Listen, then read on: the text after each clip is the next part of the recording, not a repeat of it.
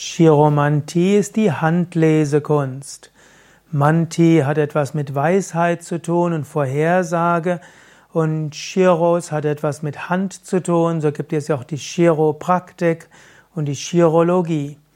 Chiromantie ist also die Weisheit, aus der Hand heraus etwas deuten zu können. Auf Sanskrit ist die Chiromantie Hasta Samudrika. In der westlichen Chiromantie werden den einzelnen Hügeln der Hand bestimmte, ja, bestimmte Charakterkorrelationen zugesprochen. Jeder Finger hat eine bestimmte Bedeutung und auch die verschiedenen Linien der Hand haben eine besondere Bedeutung. Die Chiromantie kann dir manchmal Sichtweisen geben für dein Karma, deine Aufgaben, dein Schicksal, über dein Leben.